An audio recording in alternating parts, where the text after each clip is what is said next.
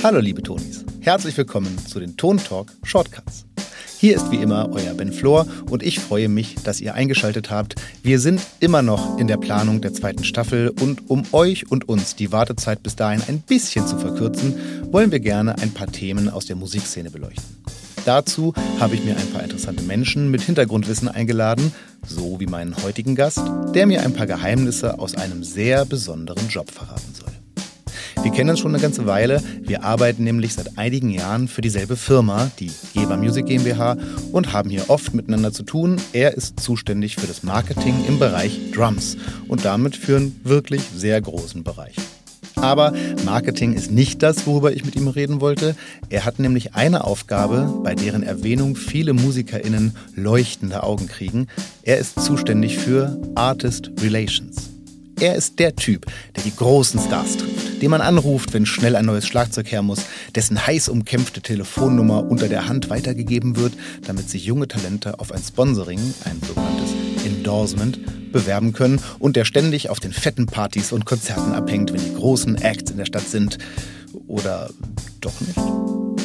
Ich habe mich mit ihm in seinem Büro im sächsischen Adorf getroffen und wollte wissen, was ein A&R-Manager eigentlich tatsächlich tut, was ein Endorsement genau ist, wer sich auf eins bewerben sollte und wer nicht und wie man überhaupt an so einen Job kommt und ob er nicht doch den einen oder anderen Star trifft. Freut euch auf ein für unsere Verhältnisse eher kurzes, aber hochinteressantes Gespräch mit dem Artist Relations Manager Drums der Geber Music GmbH. Herzlich willkommen, Nico Nebermann.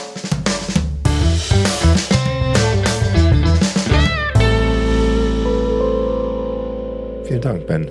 Du hast mir schon ein Lächeln ins Gesicht gezaubert mit dieser Ansage, das muss ich ganz ehrlich sagen. Dann sollten wir das Interview am besten an der Stelle beenden. Ja. ein gutes Gefühl. Nico, äh, mal im Ernst, du hast ja, ich habe es in der Einleitung gesagt, du hast einen Job, der schon so geradezu legendären Ruf in der Szene hat, der A&A, egal ob es jetzt von Plattenfirmen oder wie in unserem Fall ähm, der äh, Musikinstrumentenindustrie ist. Mhm. Du bist der Typ, äh, den MusikerInnen kennenlernen wollen, weil sie, weil das hat irgendwie was von Fame, vielleicht hat es auch irgendwas mit Geld zu tun, günstige Instrumente und so weiter. Jetzt Sag doch mal, was machst du denn tatsächlich? Also abgesehen mal davon, dass du ständig Instrumente verschenkst und äh, auf Konzerte und Partys gehst, äh, was ist deine tatsächliche Arbeit als A&R-Manager? Na, ich, ich höre das so raus. Also ich habe da selber diese diese ähm, äh, romantische Vorstellung, äh, wenn du da so sprichst über diese Partys und sowas alles, dann glaubt man gar nicht, dass man in auch mit diesem Job irgendwie vielleicht angesehen wird oder mit dieser Jobbezeichnung. Ähm, ich glaube, dass der Job ein anderer ist, wie die Leute sich den hauptsächlich vorstellen. Also, und das müssen wir jetzt hier mal klarstellen, mal ja, ein bisschen entmystifizieren. Ja, also ähm, ich habe das, ich habe da selber, wenn man, ja, wenn man ähm, sich irgendwelche Magazine oder äh, Geschichten anhört, äh, Magazine liest oder Geschichten anhört, dann hört man diese sagenumwobenen Stories auch immer gerade im, bei Plattenlabels und sowas alles. Und ich glaube, das hat sich mittlerweile auch geändert, kann ich mir vorstellen. Also so mit vielen Partys und sowas hat das nichts mehr zu tun und dass da irgendwie ähm, per Schulterklopfen oder per Handschlag irgendwelche großartigen Deals ähm, besiegelt werden. So ist es, glaube ich, hier bei uns nicht. Und dieser Anteil mit ähm, Party äh, äh, machen, wenn wir das jetzt darauf mal kurz äh, reduzieren wollen, das ähm, macht weniger als ein Prozent von dem Job, glaube ich. Obwohl du arbeitest ja sehr viel, da ist ein Prozent ja, eine ganze Menge. Ja, und ähm, äh, aber das ist auch okay so. Äh, ähm, man lernt trotzdem, was was stimmt, ist, dass man sicherlich ähm, viele Leute äh, kennenlernt und ähm, oftmals als erstes irgendwie ähm, äh, Gespräche mit Leuten beginnt, die teilweise auch ein, ein gewisses Standing schon haben oder vielleicht auch auf dem Weg sind, irgendwie äh, äh, ja, bekannter zu werden und sowas alles. Und das ist natürlich immer super interessant, sowohl als auch. Es ist super interessant, wenn man jemanden kennenlernt, den man schon lange von Videos irgendwie kennt und mit dem man gerne mal äh, zusammenarbeiten würde, weil man glaubt, dass er der Marke auch irgendwie stehen würde aber auch irgendwie, wenn, wenn natürlich äh, ähm, aufstrebende Künstler irgendwie ähm, ihr Paket quasi äh, verkaufen und man so ein bisschen ähm, in die Glaskugel, gemeinsam in die Glaskugel schauen kann, äh, ähm, was da wohl passieren wird und kann. Und dann auch natürlich ähm, der, der negative äh, Part des Jobs, möchte ich mal so nennen. Ähm, äh, du hast es angesprochen mit dem Verschenken man hat natürlich irgendwo auch die Hand über einem relativ kleinen Budget Und du musst äh, auch echt oft Nein sagen wahrscheinlich. Sehr oft und ähm, äh, äh, manchmal oft auch fälschlicherweise, sag ich mal so, oder fälschlicherweise nicht.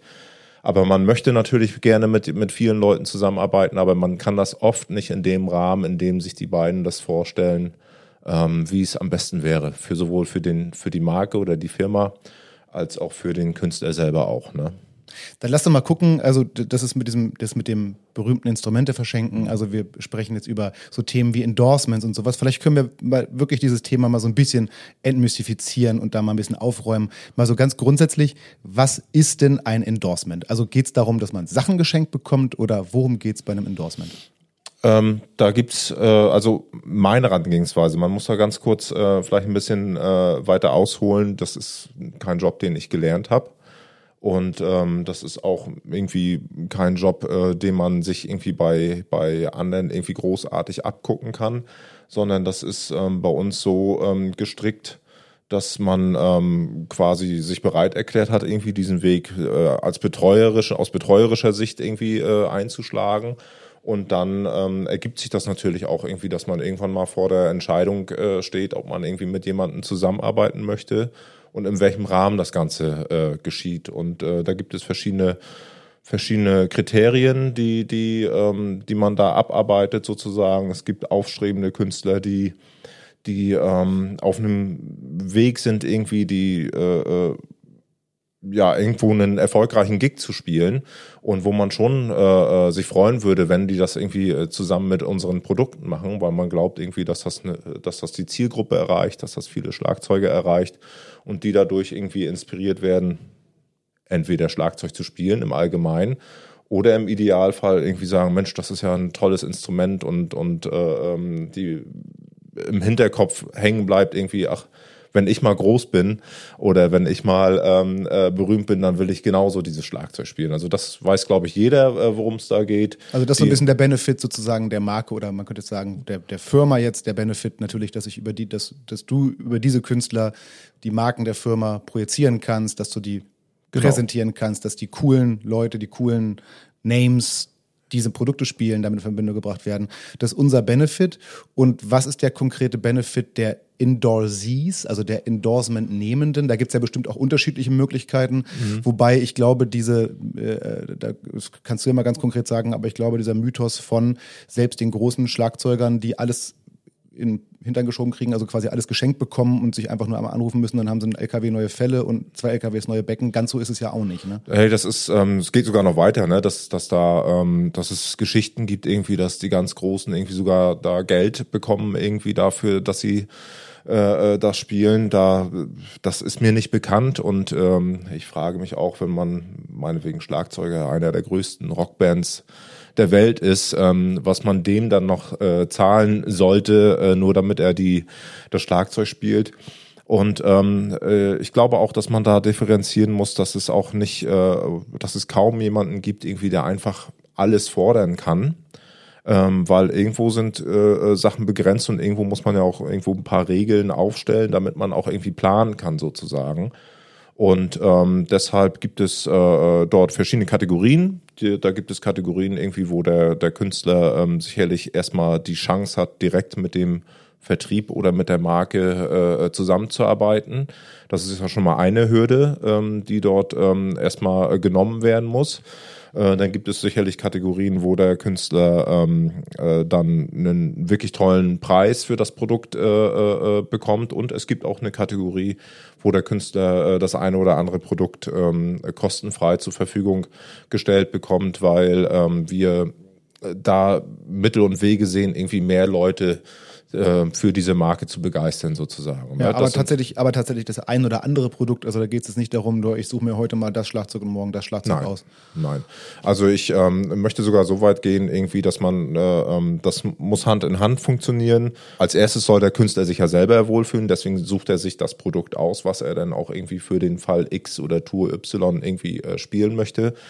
Und da wird man ihm ja keine Steine in den Weg ähm, äh, rollen und wird das irgendwie versuchen ähm, mit zu beschaffen oder, oder äh, zur Verfügung zu stellen. Aber es gibt natürlich auch Künstler, die dann für diese Tour Y irgendwie eine ganz besonders abgefahrene Idee haben, sei es jetzt im, in, in der Größe des Schlagzeugs oder in dem, in dem, in dem äh, ähm, Design oder wie auch immer.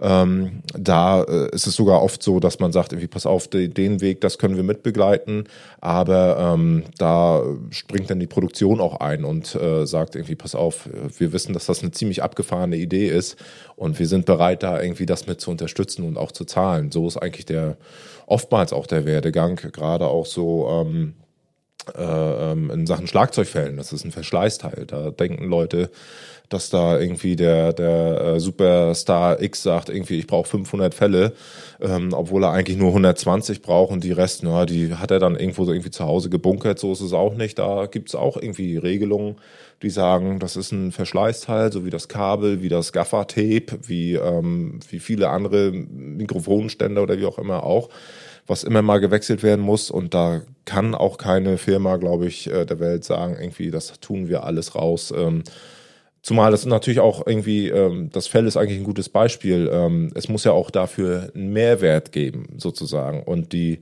ich sage immer gerne, das Bassdrum, die, die, die, die, die Schlagzeugmarke auf der Bassdrum, das sieht man immer sofort. Die Becken, das sieht man auch immer sofort. Bei Hardware, Ständern und Fällen, das ist immer so ein Hintertreffen irgendwie. Das, das sieht man irgendwie gar nicht, was der Schlagzeuger da spielt. Deswegen hat das natürlich auch nicht diesen, diesen Output und diesen Mehrwert für eine Firma zu sagen, ey, da gehen wir auch voll in die, äh, in die, in die Vollen. Ne? Das ist dann eher ein Service, der, der dort stattfindet, wenn man sagt, die, die Fälle stellen wir dir zur Verfügung. Ja. Was, äh, was ist denn so ein, mh, mm, so eine Messlatte, also wo beginnt denn so ein Mehrwert für eine Marke wie, keine Ahnung, DW, Remo, keine Ahnung, also jetzt aus, aus deiner Sicht, wenn jetzt ein, äh, wenn jetzt ein äh, äh junger, äh, aufstrebender Künstler oder Künstlerin sagt so, also ich habe das schon häufig erlebt, ob in Foren oder auch im Gespräch, dass äh, äh, junge Schlagzeugspielende irgendwie, die auch, echt auch schweinefit sind und auch eine mhm. gute angehende Band haben, aber direkt über dieses Thema Endorsement, das ist so, ja. ich habe ja vorhin schon gesagt, das hat auch so dieses Fame-Ding, ja. alle großen Künstler haben Endorsements, also Endorsement gleich großer Künstler, also will ich auch ein Endorsement. Aber wer sollte sich jetzt tatsächlich mal um Endorsement bemühen und bei wem würdest du sagen, komm, wacht noch mal oder eher nicht? Das ist, ist eine äh, gute Frage. Das wird, glaube ich, auch irgendwie von Marke zu Marke irgendwie unterschiedlich gehandelt. Also ähm, natürlich ähm, könnte man versuchen, irgendwie immer gleich den Finger auf dem Erstbesten und Upcoming und was weiß ich äh, äh, Trommler zu haben und äh, ähm, abzusichern, dass der erstmal unsere Sachen spielt, um, um dann irgendwie irgendwann mal zu hoffen, dass da irgendwie äh, quasi auch irgendwie äh, äh, eine Berühmtheit wird oder ein Influencer wird sozusagen. Die Möglichkeiten haben wir hier nicht. Das ist ähm, äh, ganz klar. Es ist aber auch irgendwie ähm, hat auch was Gutes an sich, weil das Endorsement selber sollte natürlich auch irgendwie ein Ziel sein, ähm, auf das man hinarbeitet, ähm, auf das man sich äh, einlässt und auch ähm, was man wirklich will. Und da trennt sich die, wie sagt man das? Da, da gibt es schon Unterschiede sozusagen. Die ne? Spreu vom Weizen. Genau, ähm, äh, daran merkt man irgendwie, wer eigentlich irgendwie diese, diese Marke wirklich gerne spielen will oder wer irgendwie Hauptsache, äh, wer versucht, ähm, so schnell wie möglich erstmal alles in trockenen Tüchern zu haben. Kriegst ne? du sowas raus in Gesprächen? Also ist ja, das was? Ja, ja, ich denke schon, dass man äh, das gut äh, differenzieren kann. Manche, ähm, äh, die gehen sogar ganz offen damit um, dass sie jetzt irgendwie ähm, die Chance haben, irgendwie den Support bei irgendeiner Tour zu spielen und dass sie da Equipment für brauchen. Und ähm, da kann man zwischen den Zeilen irgendwie äh, schon erkennen, ob derjenige wirklich irgendwie das Equipment, was du bereitstellst, äh, spielen will oder ob es ihm erstmal darum geht, irgendwie gut prepared zu sein für die, für die Tour. Das kann man ja auch alles verstehen. Aber wir wollen natürlich grundsätzlich erstmal äh, mit den Leuten zusammenarbeiten, die wirklich Bock auch auf das Instrument haben, die sich ein bisschen auskennen mit der Historie der Marke und die auch gut vermitteln können, warum sie diese Marke spielen, weil ähm, nichts ist schlimmer, als wenn man irgendwie irgendwas spielt und sobald man die erste Frage bekommt, ähm, warum spielst du eigentlich DW oder war, was ist eigentlich das Besondere an Gretsch für dich? Oder warum peiste? Ähm, da muss schon irgendwie eine glaubhafte äh, Antwort auch ähm, äh, äh, rüberkommen. Und ähm, das geht, glaube ich, nur, wenn, wenn beide Seiten da wirklich klar miteinander sind. Der Einstieg ist schon so, dass die Leute versuchen oder oftmals versuchen, ähm, äh, so schnell wie möglich irgendwie an, an, an diese Art Zusammenarbeit äh, äh, ranzukommen. Und das ähm, unterstützen wir eher weniger. Wir sagen, dass das macht schon Sinn, wenn der Künstler ob jetzt der Schlagzeuger selber oder der Künstler, mit dem er spielt, muss eine gewisse ähm, äh, Reichweite schon haben, Leute erreichen, äh, äh, ein großes Publikum erreichen, möglichst mehr erreichen, als wir es als Vertrieb oder vielleicht sogar ähm, die Marke selber tut. Und ähm, wenn das der Fall ist, dann ist das natürlich irgendwie die Idealvorstellung. Oder wenn man das Gefühl hat, irgendwie, pass auf, ganz so weit ist es noch nicht, aber das ist irgendwie vielleicht auch irgendwie Musik, in der sich viel, viele Schlagzeuger als Konsumenten tummeln sozusagen, ähm, dann macht das vielleicht irgendwo Sinn. Dann würde man sicherlich auch den Schritt ein bisschen früher gehen sozusagen. Ne? Also möglichst viel Zielgruppe erreichen und mehr Zielgruppe erreichen, als man es über die eigenen Kanäle tut. Das ist so das Hauptziel muss keine Namen nennen, aber hast du dann deine Einschätzung schon mal so richtig daneben gelegen? Mm.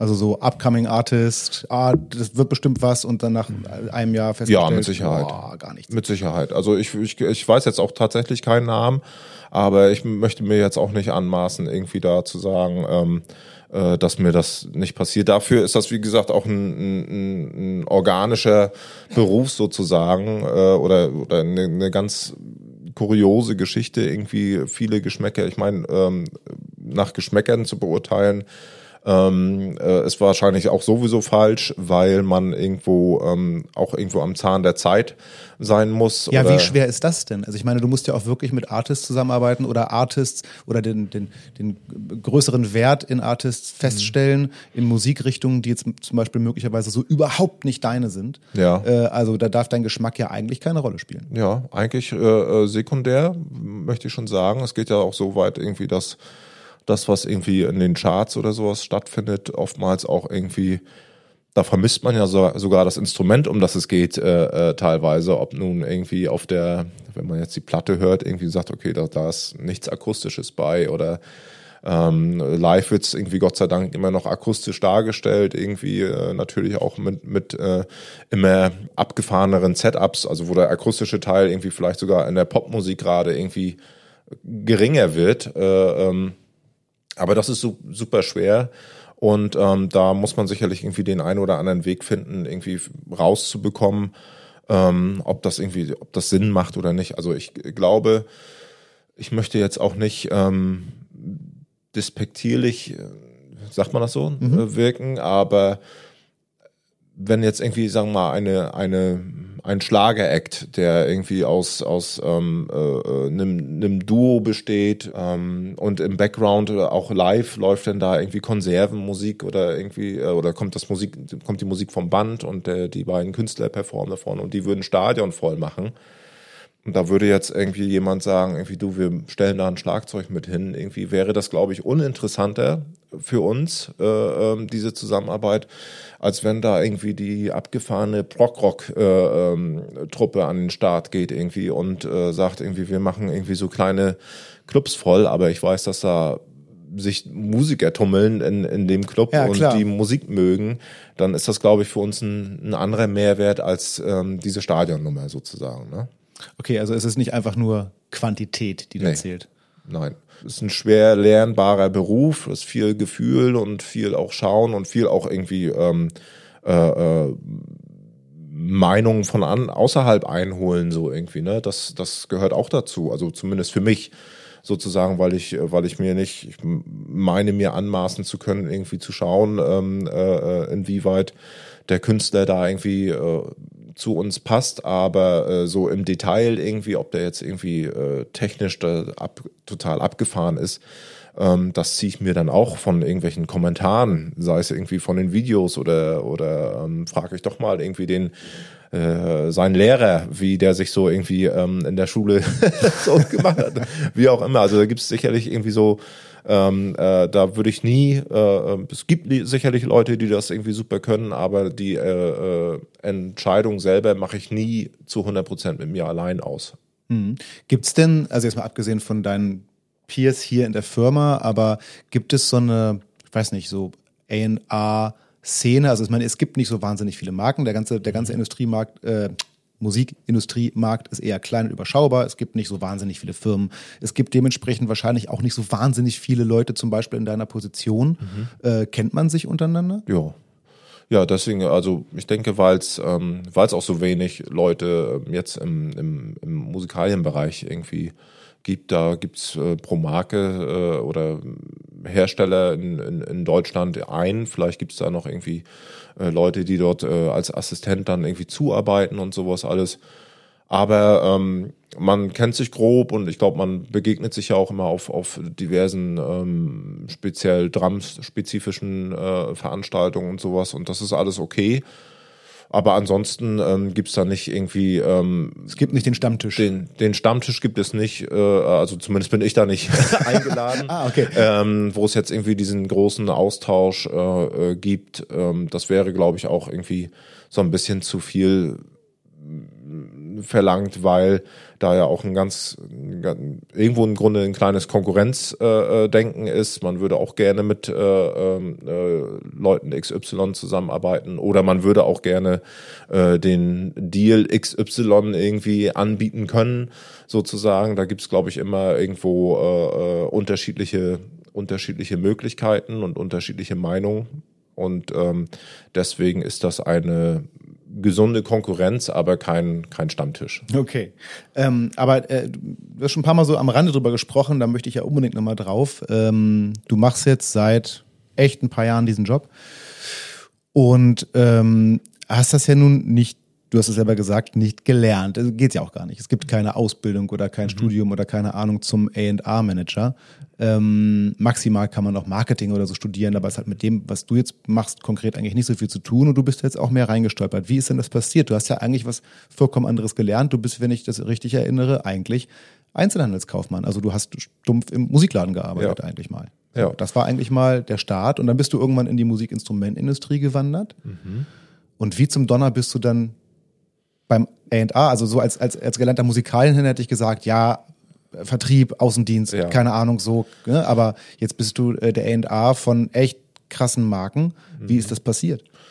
Ja, das ist das ist wirklich ein bisschen eigenartig, weil ähm, ich habe, also mein Musik hat mich mein Leben lang begleitet, irgendwie so. Der, der Einzelhandel, Einzelhandelskaufmann, der hat auch in einem Musikgeschäft stattgefunden, sozusagen, ähm, Musikladen und äh, bin dann in den in den Vertrieb äh, gewechselt ähm, für eine Gitarrenmarke sozusagen. Also habe da auch irgendwie wenig mit Schlagzeugern zu tun gehabt, äh, um das mal äh, ganz deutlich zu sagen. Und deshalb ähm, fehlt mir da auch irgendwie so eine so eine kleine äh, Lücke in von ein paar Jahren irgendwie, was eigentlich so wirklich in der, in der Schlagzeugszene abgegangen ist, weil ich natürlich Gitarren fokussiert. Wann war das so? War, Welche Zeit das war ungefähr? von 2002 bis äh, 2012, also okay. zehn Oh, da war nicht viel Wichtiges. Nee, nee.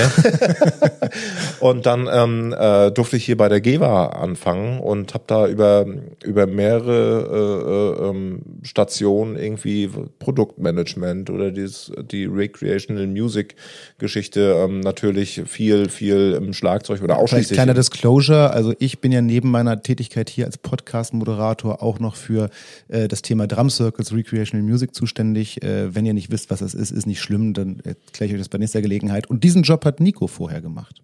Ja, und ähm, habe auch irgendwie äh, äh, die Connection hergestellt, dass das irgendwie hier mit dir und der Geber auch irgendwie so so ähm, Tatsache, an, so an den es. Start gekommen ist.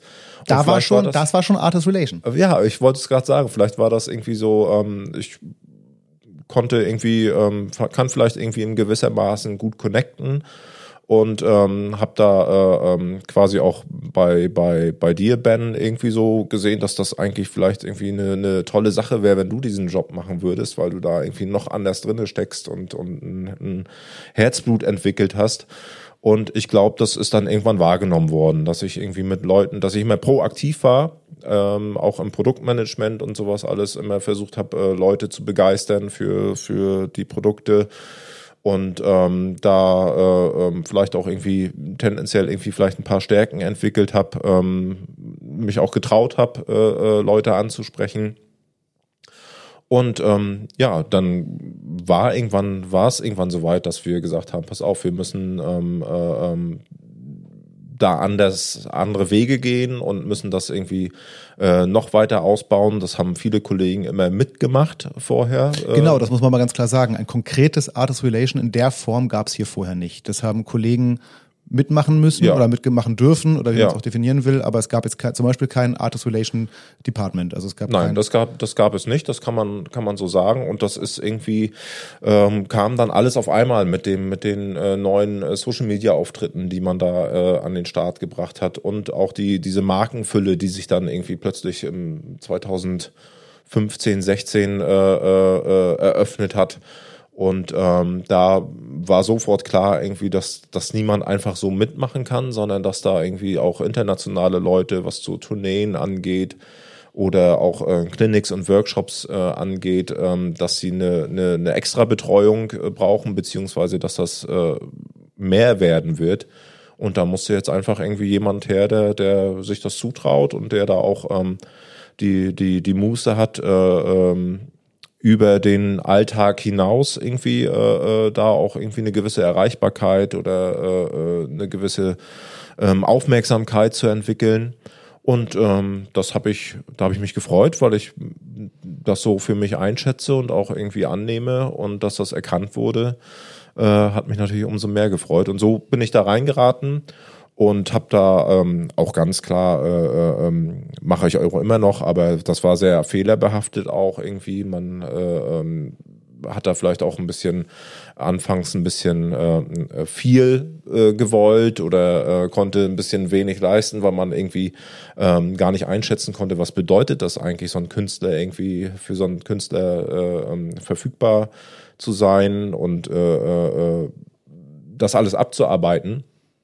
Und das hat sich aber irgendwie jetzt in so gewissermaßen in zarte Gewässer begeben, so dass man jetzt sagt, ich weiß, wie ich das jetzt handeln muss, ich weiß, was ich, was wir können, was wir leisten können und äh, ähm, wie viel, was man da alles für investieren muss in allen Bereichen, Zeit, äh, Geld, wie auch immer. Und deswegen ähm, ist das ein Self-Education grundsätzlich gewesen und ähm, glaube, jetzt bin ich da angekommen um zu sagen, dass ich das ganz gut kann. Oha. Wenn jetzt jemand sagt, ähm, oh, ist ja klingt mega interessant, ich würde sowas in der Form, mhm. würde ich super gerne machen und äh, keine Ahnung. Ein junger Mensch, der uns jetzt gerade zuhört und denkt, da, ich, da hätte ich ja total Bock drauf. Was würdest du sagen, was sind so die Kernqualifikationen? Also wir haben schon festgestellt, eine bestimmte Ausbildung ist es jetzt nicht. Mhm. Äh, aber was sind so, würdest du sagen, die Kernqualifikationen für diesen Job, für den Job von jemandem, der dafür zuständig ist, KünstlerInnen zu betreuen, vielleicht auch zu akquirieren, vielleicht auch abzulehnen. Also eben für deinen Job. Was sind so die Kernqualifikationen? Die Kernqualifikationen, also wir haben ja schon festgestellt, dass das Partymachen irgendwie eigentlich mehr oder weniger gar nicht stattfindet. Also Trinkfestigkeit braucht man jetzt nicht. braucht man nicht, um, braucht man nicht unbedingt.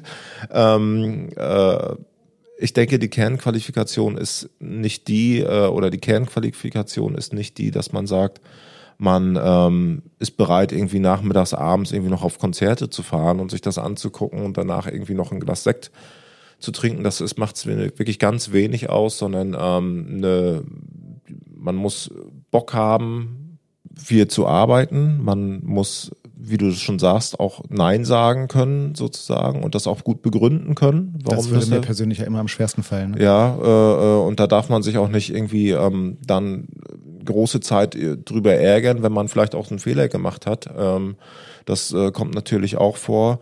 Und man darf nicht glauben, dass das irgendwie äh, ähm, äh, super funny und super witzig und, und total äh, äh Abgehänge ist, sondern das hat viel mit Zahlen zu tun, viel mit Organisation zu tun. Sprich, ZXY muss zu dem Gig nach B und dann Genau, und zwar auch vollständig. Ne? äh, ähm, man muss eine Lösung, kurzfristige Lösung irgendwie auch am Start also haben. Flexibel sein. Flexibel sein. Ja.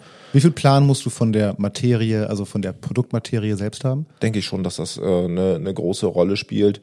Ähm, geschichtlich, äh, schlagzeuggeschichtlich ähm, habe ich da auch Defizite. Ich würde gerne irgendwie ein bisschen mehr mitreden können, wenn einer von einem 70 Scratch äh, Kit redet und warum das so ähm, äh, ähm, bedeutsam ist, äh, das, das fällt mir oft schwer. Ähm, weil ich die Geschichte einfach nicht mitverfolgt habe und dafür auch, muss ich ganz ehrlich sagen, zu wenig Drummer bin.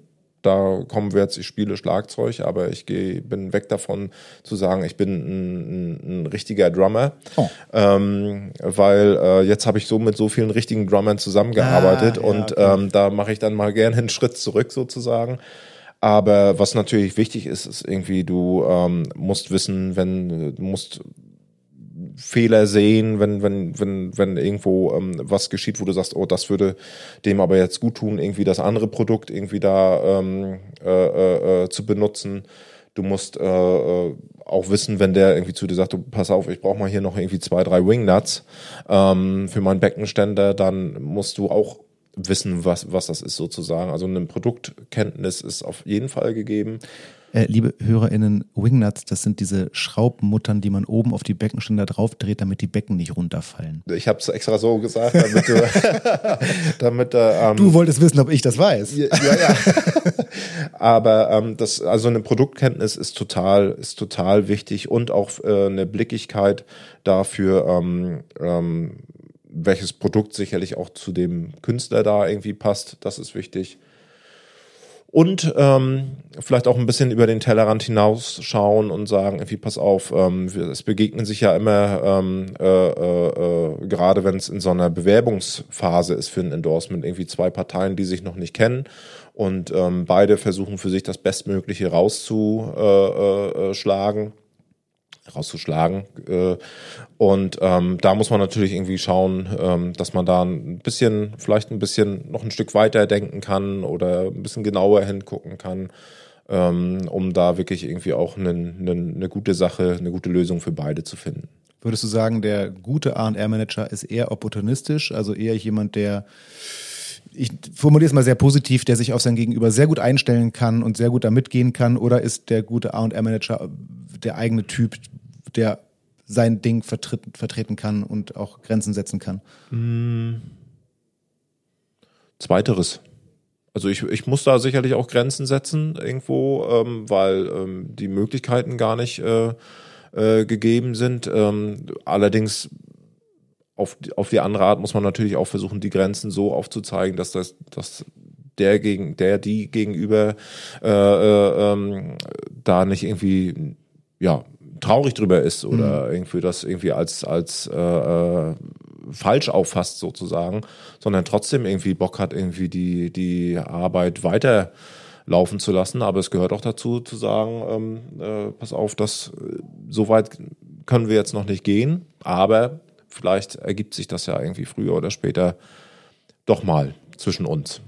Also, liebe Tonis, für mich klingt das nach relativ viel Kompetenz im Thema Kommunikation, nach ziemlich viel Kompetenz im Thema äh, der Produkte und äh, nach, ehrlich gesagt auch, das hätte ich so gar nicht erwartet, ziemlich viel Büroarbeit. Mhm. Man hat den A&R ja tatsächlich ich spreche mal falsch aus, den A&R hat man ja immer so unterwegs auf der Straße. Machst du ja auch. Also ja. dann, wenn gerade eben geht's nicht so viel, aber du bist schon auch viel unterwegs, dann gepaart mit Büroarbeit. Äh, aber es ist schon viel Büroarbeit. Ja. Also Leute, äh, bildet euch nicht ein, wenn ihr A&R werdet, seid ihr nur noch auf den Konzerten, auf den Partys. Das müsst ihr dann privat organisieren. Abschließend vielleicht noch, was würdest du sagen, ist das Beste an deinem Job? Das Beste an meinem Job ist, dass ich in der Musikbranche arbeiten darf weil das ist schon immer, ähm, ich kann mir nichts anderes vorstellen. Das ist mir in die Wiege gelegt worden und ich glaube auch, dass wir in der Branche im, im Grundsatz irgendwie äh, äh, eine tolle Branche sind, wo es viel Freundschaften gibt, wo es viel ähm, gute Meinungen gibt, wo es ähm, in, in gewissermaßen auch überall irgendwo einen Zusammenhalt gibt, weil wir halt als Branche so festhalten. Und auf den Job ähm, speziell ähm, gemünzt würde ich sagen, ähm, dass ich vier Leute kennenlernen darf. Das ist das, ähm, das ist das Schönste und das ähm, möchte ich mir noch lange bewahren. ja, du lernst ja viele Leute kennen. Vielleicht noch so als letztes, letztes Tröpfchen. Was ist der letzte große Name auf deiner Anruferliste? Der letzte große Name auf meiner Anruferliste. Gucke ich tatsächlich mal. Vielleicht ist das ja, das definiere groß. Nee. Nein, also es gibt, ähm, ich muss auch gestehen, irgendwie das Telefon äh, liegt ähm, oftmals lautlos irgendwie neben mir, weil der, du hast es richtig gesagt, der Bürojob an sich ähm, so zeitaufwendig ist und so auch ähm, äh, ein bisschen eine Konzentration irgendwie mit sich nimmt. Kann ich immer klingeln, dass, ne? Das, das, da kann man nicht so viel Zeit am Telefon verbringen, weil man, äh, du merkst es selber auch, ich rede auch gerne Ja. sozusagen. Und wenn beiden Seiten das so geht, dann äh, nach einer Stunde ähm, ist man dann äh, schon wirklich zurückgerufen, äh, äh, ge, ge, ge, ähm, geworfen, was so sein Tagesmanagement äh, angeht. Aber ähm, ich würde sagen, der, also ich sage einfach den letzten Namen, der mich angerufen hat, und das ist der ähm, Hörbjörsch tatsächlich von den Heavy Tones. Mit dem habe ich gesprochen. Ähm, wir haben mal ausgewertet, wie das äh, war beim beim äh, Free ESC, Free oder? ESC. Und ähm, ansonsten ähm, gibt es einige Leute, mit denen ich äh, äh, oder eigentlich viele Leute, mit denen ich äh, äh, telefoniere. Das pa- passiert dann aber meistens tatsächlich irgendwie abends noch oder auch mal am Wochenende, ähm, die auch viele tolle Stories zu erzählen haben. Das glaube ich. Vielleicht kann ja der eine oder die andere dann die nächste tolle Story auch nochmal hier bei uns im Podcast in der zweiten Staffel erzählen. Das wird so sein, aber ich verrate euch noch nicht wer. Wir planen das nämlich gerade erst noch. In diesem Sinne, äh, in diesem Sinne, Nico, vielen, vielen Dank für die, das tolle Gespräch und für die vielen Informationen. Sehr gerne. Und äh, ihr, liebe Tonis, bleibt bitte dran, weil wir in den Shortcuts ein paar geben wir noch raus und werden uns auch noch ein paar andere Jobs und Tätigkeiten im Bereich der Musikindustrie anschauen. Wenn ihr konkretes Interesse habt, dann schreibt unbedingt gerne an info at, gar nicht wahr, an podcast.gebermusic.com oder über die Social Media Kanäle. Dann könnt ihr gerne mal Fragen stellen, was euch interessiert. Vielleicht finden wir den einen oder die andere, die uns als Fragen beantworten können. In diesem Sinne, macht's gut und bis zum nächsten Mal.